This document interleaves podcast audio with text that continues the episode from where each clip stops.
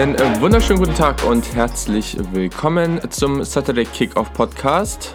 Mein Name ist Julian Barsch und heute eine kurze Ausgabe, um nochmal zurückzuschauen auf die Woche 3. Im Vorhinein haben wir gesagt, dass die Woche 3 nicht so viel zu bieten hat, einfach weil nicht so die hochkarätigen Spiele dabei sind. Seit langem mal wieder ein Wochenende, wo wir kein Top 25 Matchup haben, beziehungsweise hatten. Auch wenn man vielleicht argumentieren konnte, dass Iowa bzw. Iowa State vielleicht auch hätte gerankt sein sollen. Also da hatten wir dann schon so etwas auf diesem Niveau, aber trotzdem auf dem Papier kein gutes Wochenende. Am Ende war es dann trotzdem, glaube ich, recht unterhaltsam. Es gab so einige Upsets, vielleicht nicht die ganz großen Upsets, aber auf jeden Fall das eine oder andere Spiel, was wir so einfach nicht hätten voraussehen können. Ich glaube, so kann man das ganz gut auf den Punkt bringen. Aber genau, ihr habt gewotet, ihr habt natürlich, oder was heißt natürlich? Erst äh, war es recht deutlich. Am Ende war es sehr, sehr knapp, nur 1% Vorsprung. Habt ihr dann am Ende aber trotzdem für Iowa, Iowa State ge ähm, gewotet als Spiel der Woche und deswegen geht es damit auch jetzt etwas ausführlicher los. Am Ende war es ein etwas überraschendes Ende. Äh, Iowa gewinnt bei Iowa State 18 zu 17. Wir wissen es nun. Im Vorhinein wurde schon gesagt, diese Spiele gehen immer knapp aus und auch dieses Mal wurde dieses Versprechen gehalten. Ja, genau. Also ich glaube, wir hatten hier ein recht an sich unterhaltsames Spiel. Leider hatten wir das Problem, dass es sehr, sehr lange Unterbrechungen gab. Ähm, es gab Gewitter in der Region und dadurch wurde das Spiel mehrmals recht lange unterbrochen. Das hat dem Ganzen natürlich nicht unbedingt an Spannung verholfen, aber natürlich für die, gerade für die Fans im, im Stadion war es trotzdem irgendwie sicherlich eine, eine coole Partie und bis zum Ende spannend. Und ja, für Iowa State natürlich bitter, dass man das ja, dann wieder so knapp verliert und dieses Mal auch zu Hause. Also, äh, genau, Iowa hat nun die Siegesserie von fünf Siegen in Folge gegen Iowa State und ja, das war halt mal wieder extrem knapp, aber trotzdem kann man sich da anscheinend nicht so wirklich durchsetzen. Ich glaube, man kann am Ende schon sagen, natürlich das letzte Play war recht bitter, aber trotzdem haben sie allgemein einfach mehr Plays gemacht und dadurch dann dieses Spiel gewinnen können. Ähm, Iowa State Head Coach Matt Campbell ist eigentlich ein recht gefeierter Head Coach. Letztes Jahr war er auch sehr gut, also jemand, dem man auch viel zutraut.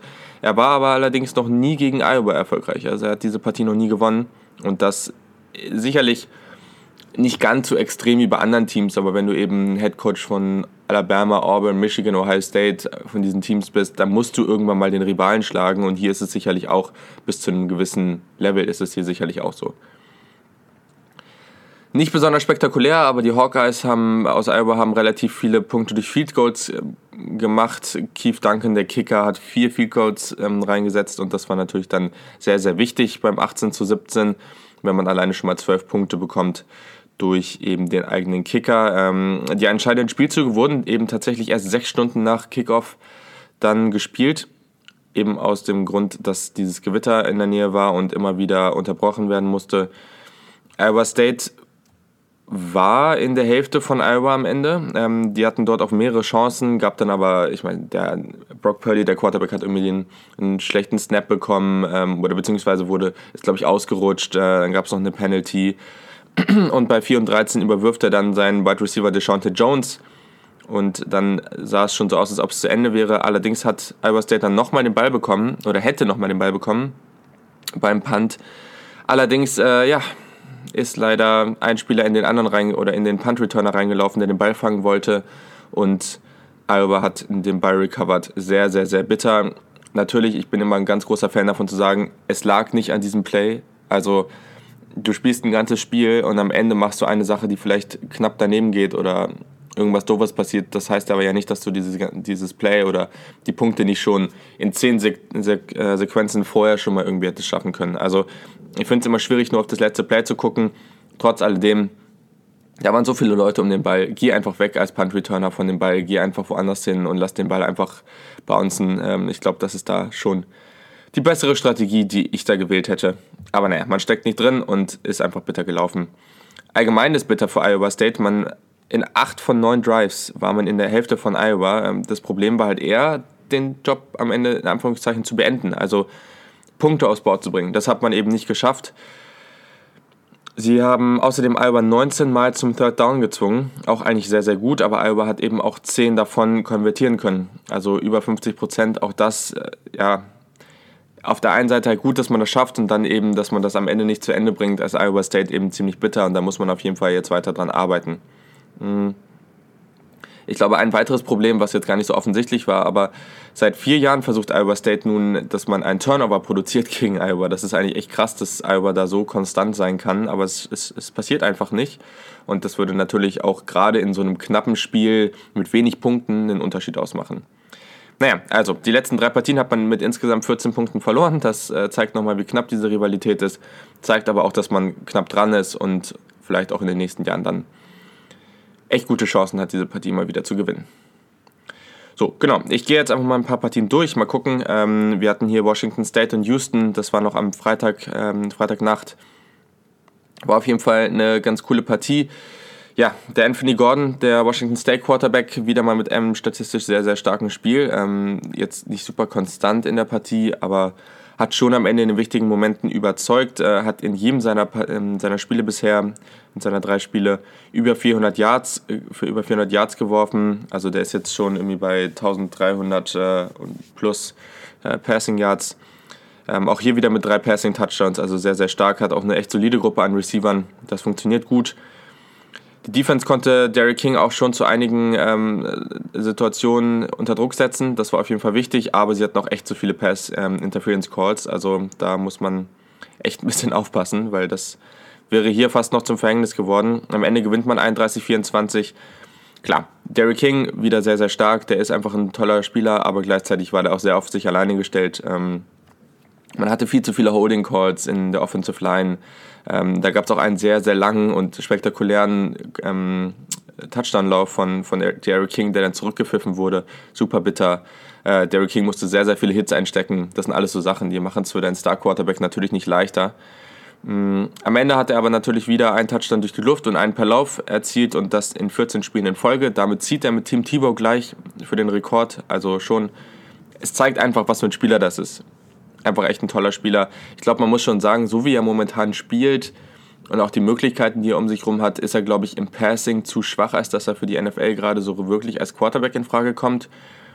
Ich würde es ihm an sich schon zumindest als Backup zutrauen. Deswegen, ich würde mir sehr wünschen, dass man da, dass er jetzt noch ein bisschen mehr kommt in den nächsten Wochen, dass er noch ein bisschen mehr Chancen hat, ja, sich eben auch als Passer da zu profilieren. Genau. Also ich glaube, die Defense bei Houston, wir wissen alle, dass die nicht toll ist. Es war streckenweise sogar okay, aber am Ende hat man zu viele Deep Shots zugelassen, die dann auch gleich zu Touchdowns geführt haben. Und dann verliert man so eine Partie eben. Ähm, genau, zu Ohio State muss ich eigentlich nicht so viel sagen. Auch hier hat man wieder geguckt, oh, könnte das vielleicht eine knappere Partie werden. War es nicht. Man gewinnt bei Indiana im ersten Big Ten-Spiel 51 zu 10, wieder sehr, sehr dominant, was Ohio State da gemacht hat. Also ähm, man ist sehr, sehr viel gelaufen, auch streckenweise wirklich, also so echt drei, vier, fünf Mal hintereinander, aber es hat halt auch funktioniert. Also die Offensive Line war super dominant. Man hatte echt, also J.K. Dobbins ist völlig ausgerastet, hatte auch ein paar richtig spektakuläre Sachen gemacht. Wenn ihr das nicht gesehen habt, schaut es euch nochmal an. Mhm. Ich glaube, irgendwie 193 Yards Rushing oder sowas. Also sehr, sehr gutes Spiel. Ähm, auch die anderen Running Backs dahinter haben dann irgendwie noch ähm, Zeit bekommen und auch gut ausgesehen. Daraus resultierend, also Heutzutage ist uns ja allen bewusst, dass Play-Action nicht zwingend auf dem Run basieren muss, aber gleichzeitig gab es hier das eine oder andere Play, was schon so angelegt war. Man läuft vier, fünf Mal und auf einmal eben der Deep Shot Play-Action hat doch sehr gut funktioniert. Justin Fields wieder mit einem guten Spiel, äh, sehr, sehr akkurat, ähm, wie, wie er seine Pässe angebracht hat. Die Receiver sahen gut aus. Also Ohio State spielt gerade sehr, sehr stark. Äh, Chase Young rastet wieder völlig aus. Also der Typ ist, äh, ja, echt von einem anderen Planeten. Die Secondary hat auch hier wieder einen ganz, ganz tollen Job gemacht. Okuda mit einigen guten Plays, Damon Arnett mit, einer, mit einem langen Touch, äh, Interception zum Touchdown-Return. Also, ja, dann hat äh, Chris Olave, der Receiver, auch äh, noch, noch einen Punt geblockt und einen, äh, der dann zum Safety gegangen ist und einen Touchdown gefangen. Also, ja, ich glaube, Ohio State ist momentan super dominant. Nächste Woche gegen Miami auf Ohio, also das sollte auch relativ deutlich werden. Und danach mal gucken. Ich glaube, danach geht es gegen Teams wie Nebraska und Michigan State. Also das werden dann eher mal Partien, wo man mal gucken muss. Die ersten Tests in der Saison, soweit hat Ohio State da überhaupt nichts anbrennen lassen. So, genau. Dann ähm, kommen wir zu Florida State gegen UVA. Und hier, ja, wir haben es vorher, James und ich haben es vorher gesagt. Also wir werden nicht auf Florida State tippen, bis sie endlich mal wieder ordentlich was zeigen und das haben sie auch hier nicht geschafft. ja, Florida State. Zur Halbzeit ähm, führt man wieder. Ähm, nach dem dritten Viertel hat man auch immer noch geführt. Ähm, wenn ich jetzt richtig rechne, hier 17 zu 10. Aber ja, letzte Viertel hat man dann wieder abgegeben und zwar deutlich. Ähm, und zwar 7 zu 21. Virginia dann mit einem guten Comeback. War am Ende auch echt super spannend. Also durch Strafen hatte, hätte es Florida State fast noch geschafft, am Ende einen Touchdown zu erzielen. Cam Akers wurde dann leider gestoppt oder leider aus der Sicht von Florida State-Fans. Ähm, eben Virginia mit dem guten letzten Viertel und das hat dann wieder nicht gereicht für Florida State und irgendwas, ich habe keine Ahnung, was da los ist, aber irgendwie muss man da mal irgendeine Partie, irgendeine Partie dann ja, überzeugend zu Ende bringen. Also ich glaube, ja, da ist wahrscheinlich mittlerweile auch der Wurm drin und man weiß nicht mehr so richtig, wie man das angehen soll. Also ähm, genau, wir hatten auf jeden Fall bei Virginia Wayne Talup, Papa, ich weiß nicht genau, wie man den ausspricht, der 53 Rushing Yards, aber drei Touchdowns, auf jeden Fall sehr, sehr cool für ihn. Und ich glaube, eine Sache, die für Florida State super bitter war, ist natürlich, dass man vier Personal Fouls im vierten Viertel hatte. Das ist natürlich jedes Mal 15 Yard Strafe, also sehr, sehr immense Strafen an der Stelle dann auch. Ähm, gerade beim, beim Drive von UVA zum 24-23, also 23 für Virginia an der Stelle, ähm, Florida State mit einem Defensive Holding Call und zwei Personal äh, Fouls. So bringt man den das gegnerische, gegnerische Team natürlich schon schnell in die Position, da auch dann scoren zu können. Am Ende kann man schon sagen, Virginia hat da ebenfalls drei Strafen mit 15 Yards. Also beide Teams haben sich hier nicht mit Ruhm bekleckert, aber ja, Florida State macht einfach zu viele Fehler und ist so inkonstant. Da muss jetzt echt mal langsam was passieren, sonst geht da coachmäßig, glaube ich, bald irgendwer flöten. So, ähm, nächste Überraschung oder ich weiß nicht, ob das davon eine Überraschung war, aber eine Überraschung hatten wir auf jeden Fall. Marylands Offense war mit durchschnittlich 71 Punkten in den ersten beiden Spielen ganz klar die beste in der Nation. Man hat 13 Red, äh, nee, 14 Red Zone Trips gehabt in den ersten beiden Spielen. 13 dafür sind zu Touchdowns geworden. Ja, gegen Temple waren es dann offensiv nur 13 Punkte. Man hat insgesamt 17 erzielt und verliert. Gegen Temple, die kein Big äh, Power 5 Conference Team sind, man wurde dreimal bei Fourth and Goal gestoppt. Das darf dir natürlich nicht passieren. Und ein weiterer Fourth Down Stop hat man, den hat man auch noch erlitten. Ähm, man hat ein Field Goal aus 25 Yards verschossen und wenn die Offense eh schon nicht gut drauf ist, dann läuft das so natürlich echt gar nicht. Ähm, ja, mehr kann man, braucht man dazu eigentlich nicht sagen. Also super bitter für Maryland, dass man vorher wirklich so überzeugend spielt und jetzt auf einmal so ein Ding abgibt. Viele Maryland-Fans haben das schon so ein bisschen vorausgesehen, haben gesagt, ja, nach so einem Sieg, also Vielleicht verfolgt ihr Maryland nicht genug, aber für alle, die, die, die es nicht wissen, nächste Woche kommt dann der Downer. Genauso ist es gekommen. Sehr, sehr krass, dass das so passiert, aber mal gucken, wie sich Maryland jetzt wieder fangen kann. Ich glaube, es hat niemand erwartet, dass die jetzt irgendwie ungeschlagen gehen. Eine Partie, die vor dem Spieltag als relativ groß angesehen wurde, war natürlich Clemson bei Syracuse. Ja, ich glaube, am Ende war das dann deutlicher vielleicht sogar noch, als viele erwartet haben. 41 zu 6 für Clemson. Gerade defensiv hat man Syracuse da sehr, sehr gut stoppen können. Also man hat irgendwie 15 Rushing Yards insgesamt kumuliert nur gehabt als Syracuse. Ähm, das war auf jeden Fall nicht besonders berauschend. Mhm. Auch Tommy DeVito jetzt nicht besonders starkes Spiel. Äh, auf der anderen Seite Trevor Lawrence aber halt auch nicht. Also klar 395 Yards, drei Touchdowns, aber eben auch zwei Interceptions. Er hat dieses Jahr schon fünf Interceptions. Und ähm, ja, drei seiner fünf Interceptions waren auch, ähm, sind dann auch dieses Jahr schon direkt zu Red Zone Chancen geworden für das gegnerische Team. Also man sieht auch, dass das einen gewissen Impact hat. Äh, da muss Trevor Lawrence gerade auch für die stärkeren oder schwereren Spiele dann gegen Ende der Saison wirklich gucken, dass er sich da verbessert. Eine Sache, die ihm sicherlich hilft, ist die unglaublich starke Defense, weil wenn man auf diese drei Red Zone Chancen kommt, äh, guckt, die eben daraus entstanden sind aus seinen Interceptions, keine davon ist zu Punkten gegangen. Ähm, oder keine, kein einziger Punkt ist daraus entstanden. Und das hat die Defense eben sehr, sehr stark gemacht. Diese Defense allgemein wirklich sehr, sehr dominant. Und auch wenn wir gedacht haben, dass diese Defensive Line diese Abgänge vielleicht nicht so ganz verkraften kann, kann sie. Das sieht sehr gut aus und deswegen Clemson weiterhin definitiv zumindest ein Top-2-Team im Land. So, ähm, genau, dann hat natürlich auch Alabama gespielt, die waren auch auswärts bei South Carolina. Ja, ne, haben 47-23 gewonnen. Ryan Helinski, der Quarterback, Freshman Quarterback von South Carolina, sicherlich mit einer ganz guten Partie. hat 57 Mal den Ball geworfen, auch heftig, aber die wussten eben auch, dass das vielleicht mit dem Laufen nicht ganz so gut klappt. Ähm, wobei das eben am Ende gar nicht unbedingt so war. Also Rice Dowdle, ähm, der Running Back, ähm, 102 Yards und einen 8,5er Average. Also das ist auf jeden Fall sehr, sehr stark. Und ja, es hat am Ende aber natürlich einfach nicht gereicht. Also ganz am Ende, ähm, letztes Play, glaube ich sogar, war sogar noch ein Touchdown für South Carolina. Also es hätte auch noch deutlicher sein können. Tour Tagovailoa dann mit 444 Yards, 5 Touchdowns, keine Interception. Wie immer sehr, sehr dominant. Äh, Najee Harris, ja, also der hat auch zwei Receiving Touchdowns gehabt, ähm, fünf Bälle für 87 Yards gefangen. Guckt euch das nochmal genau an. Da gibt es so ein paar Plays, vor allem eins, das war wirklich unglaublich spektakulär.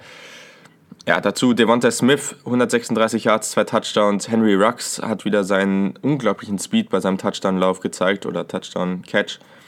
Er hatte einen kurzen Ball gefangen und dann ist er ab und keiner konnte ihn fangen. Also wirklich der vielleicht schnellste Spieler im College Football.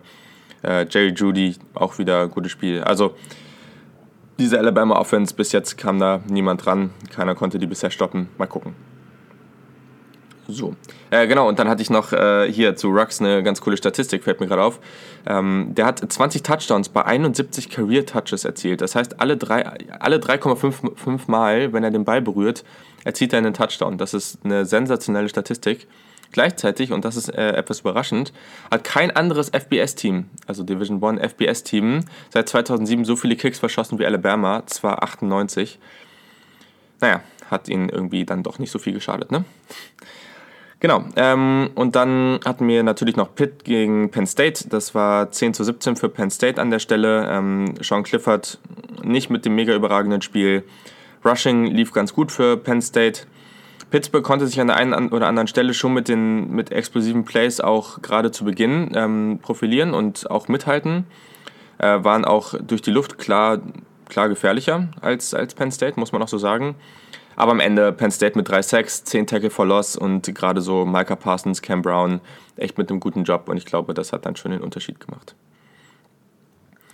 Ja, dann haben wir hier noch so ein paar Partien, da kann man ein bisschen schneller durchgehen. Also ich glaube, Stanford UCF haben wir vorher zumindest als eine Partie gesehen, die vielleicht relativ knapp sein könnte. War es nicht.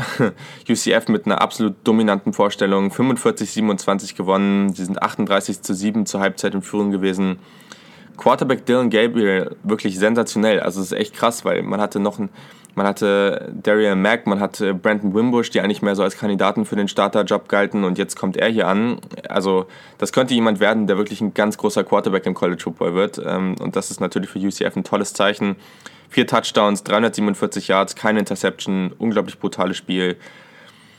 Ja, also richtig, richtig stark. Äh, auch gutes Zeichen, zum Beispiel Wide Receiver, ähm, jetzt muss ich gucken, wie er heißt, Gabriel Davis, genau, der hat bei seinem Touchdown gegen, äh, wurde der direkt, äh, oder direkt aufgestellt gegen Pausen Odebo, den Corner, äh, Cornerback, der wirklich ein Top Draft Prospect ist. Schöner Double Move, der hat den komplett stehen lassen, richtig stark, also coole Sache hier. Genau, ein Spiel, wenn ihr das nicht gesehen habt, da solltet ihr euch die, echt die Highlights von angucken. Das war USC gegen BYU. BYU gewinnt am Ende in Overtime 30 zu 27. Also, ja, ich glaube, Zach Wilson, der Quarterback von BYU, der macht richtig Spaß. Also, der ist richtig, richtig cool. Das ist so eine, also so wie er da gespielt hat, so ein Johnny Manziel Light. Also wirklich von der Beweglichkeit, Agilität, wie er auch den, den Rushern, also den Pass-Rushern ausweicht und so. Also wirklich ganz, ganz tolles Spiel. Echt einige super Momente und ich glaube, also BYU, mit dem muss man echt rechnen. Man hat jetzt in zwei Wochen in Folge gegen Tennessee und USC gewonnen, zwei große Programme.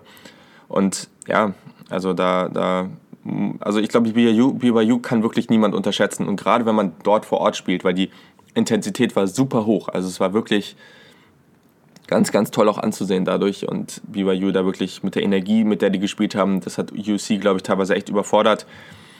Freshman Quarterback Keaton Slovis hat gute Momente gehabt auf jeden Fall. Also er hat einige Drives gehabt, da war der super souverän, hat die Offense gut angeleitet. Mm, das Rushing war gut ähm, von, von den Running Backs. Äh, Michael Pittman mit zwei Touchdowns, 95 Yards, da auch einmal mit einem sehr guten Pass von Slovis. Aber es war eben sehr, sehr unkonstant einfach, das muss man einfach sagen. Slovis auch mit drei Interceptions und gerade mit der Interception am Ende in Overtime, die wäre so nicht notwendig gewesen.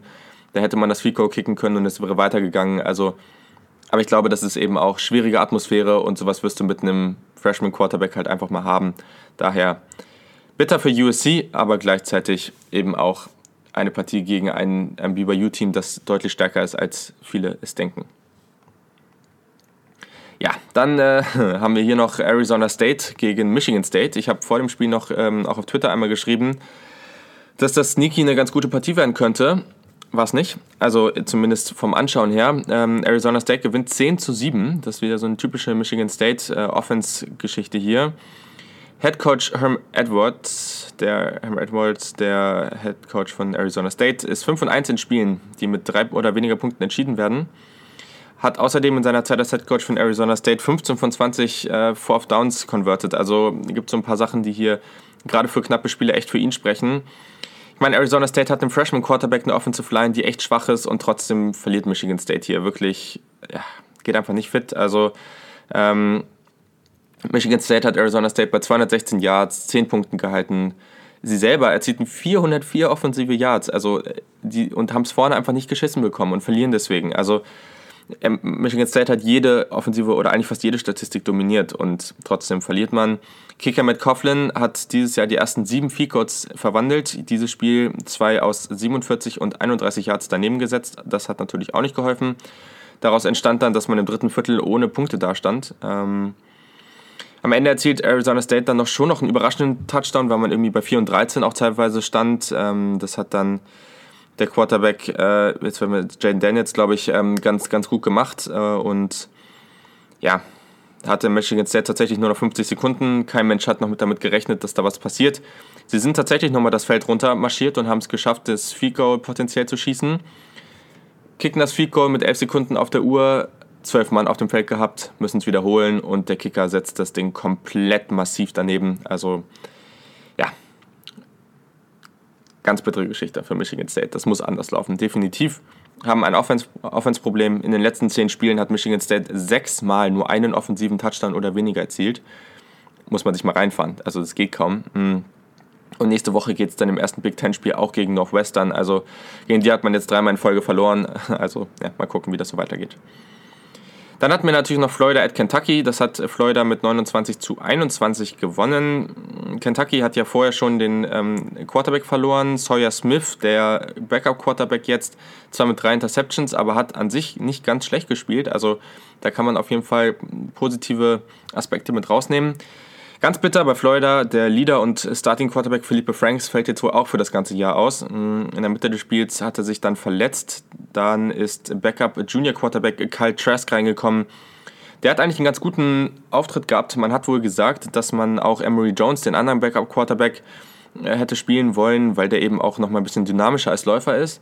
Die Offense lief aber so gut, dass es in diesem Spiel dann doch nur Trask war. Also gut für ihn. Ähm, man muss sagen, also wenn man den 76 Yard Rush von Josh Hammond rausnimmt, dann hatte Florida wirklich einen sehr, sehr schwachen Tag. Äh, Lamarcus Pirine zum Beispiel 14 Rushing ähm, oder Carries für 27 Yards und ein Touchdown. Also das ist ein 1,9er Average. Nicht gut. Mhm. Da muss man sich verbessern. Passing Game lief eben ganz gut. Van Jefferson zum Beispiel mit 7 Receptions, 93 Yards. Also das war echt okay. Aber ich glaube, hier gibt es echt noch einiges zu verbessern. Am Ende muss man aber sagen, Florida gewinnt auch diese Partie und Trask sieht zumindest so aus, als ob man diese Partie noch, äh, also als ob man diese Saison definitiv noch nicht abschreiben muss. Emery Jones soll aber auch noch hier und da spielen. Das wurde schon gesagt. Genau. Ähm, sonst nochmal zu anderen Spielen, die ich nochmal kurz so runterrattere, sage ich mal. Nochmal kurz ein paar Sachen, die man erwähnen kann. Die Pac-12 muss sich jetzt wirklich ranhalten. Die ist jetzt gerade 5 und 6 gegen Teams aus der Mountain West und der American Athletic Conference. Das darf so nicht passieren. Wir hatten da an der Stelle auch ein Upset von Air Force, die gegen Colorado gewonnen haben. Das hat der Conference sicherlich auch nicht geholfen. Dann eben USC, die gegen BYU verlieren, Stanford, die gegen UCF verlieren. Ja, all diese Sachen. Da, also die Pac-12 muss jetzt echt was tun, sonst verlieren die bald noch ihren Status als Power 5 Conference. Vielleicht nicht ganz so krass, aber ihr wisst, was ich meine. Ja, Kansas hat gewonnen. Kansas gewinnt 48-24 gegen Boston College und das hat so, glaube ich, niemand erwartet. Ähm, ja, also vor allem, weil ich meine, Boston College hat in der zweiten Hälfte keinen einzigen Punkt mehr erzielt. Wirklich sensationell. Das ist der erste Auswärtssieg von Kansas gegen ein Power 5 Team seit 2008. Seit elf Jahren, muss man sich mal reinziehen. In den ersten beiden Spielen hatte Rondell Moore, der Ausnahme-Wide Receiver von Purdue, 173,5 Yards vom Scrimmage, also wirklich sehr, sehr dominant, wie wir es von ihm kennen. Wir hatten auch Purdue getippt, wir hatten nicht gesagt, dass TCU ihn nicht stoppen kann, aber sie haben ihn gestoppt. 25 Yards, dabei haben sie ihn gehalten und am Ende gewinnt TCU diese Partie sehr, sehr deutlich. Auch Minnesota gewinnt das dritte Spiel. Sie gewinnen knapp gegen Georgia Southern in Overtime 35 zu 32. Sie sind 3-0, aber das ist umso beeindruckender, weil sie in jedem ihrer drei Spiele sechs Minuten vor Schluss noch hinten gelegen haben. Das ist so ein bisschen das Gegenteil von Florida State dann. Genau, dann äh, hatten wir USF, also Southern Florida, und die haben beim 55 zu 16 Sieg gegen South Carolina State acht Turnover forciert, muss man erstmal bringen, fünf Fumbles und drei Interceptions. Und eine Partie, die offensiv sehr, sehr interessant gewesen sein muss. Ich habe nur die Statistiken gesehen. Troy gegen Southern Miss. Da gab es in diesem Spiel sechs Receiver, die mehr als 100 Yards hatten. Ich glaube auch einen Receiver, der über 200 Yards hatte. Also ein absolutes Offensivspektakel. Genau, dann bedanke ich mich natürlich noch bei allen, die für den Joystick Award abgestimmt haben, die gesagt, mir Leute genannt haben, die sie da gerne genannt haben wollen. J.K. Dobbins auf jeden Fall super dominantes und vor allem spektakuläres Spiel. Genau das gleiche gilt für Najee Harris. Da müsst ihr eben auch nochmal echt reingucken, in die Highlights. Wir haben ähm, den Temple Defensive Tackle Ifiani Maijay. Der hat sechs Tackles, zwei Sacks, drei Tackle for Loss. Einfach eine sehr, sehr dominante Partie. Den werdet ihr sicherlich auch nochmal sehen, wenn ihr Highlights von Temple gegen Maryland anguckt. Dann hat Chuba Hubbard 256 Rushing Yards aufgelegt, auch das gehört dann hier rein. TJ McDaniel mit 159 Rushing Yards und drei Touchdowns. Und eben habe ich ihn schon genannt, Dylan Gabriel, also wirklich ein ganz, ganz spektakulärer und toller Quarterback, müsst ihr euch unbedingt mal angucken. Der macht Laune. So, das war's an dieser Stelle. Ich hoffe, ihr hattet Spaß in Woche 3. Woche 4 wird deutlich, deutlich besser von den Spielen. Da haben wir so einige dominante Partien. Nur mal so kleine Spoiler, wir haben Michigan at Wisconsin, wir haben Notre Dame at Georgia, wir haben Auburn at Texas A&M, wir haben Washington at BYU. Das ist auch wieder spannend, weil für BYU das nächste Powerhouse-Team, was reinkommt, aber wieder bei BYU, könnte spannend werden. All das wird dann zeitnah besprochen in der nächsten Ausgabe. Bis dahin wünsche ich euch eine schöne Woche, viel Spaß beim Arbeiten oder was auch immer ihr so macht und äh, genau, wir hören uns in der nächsten Ausgabe.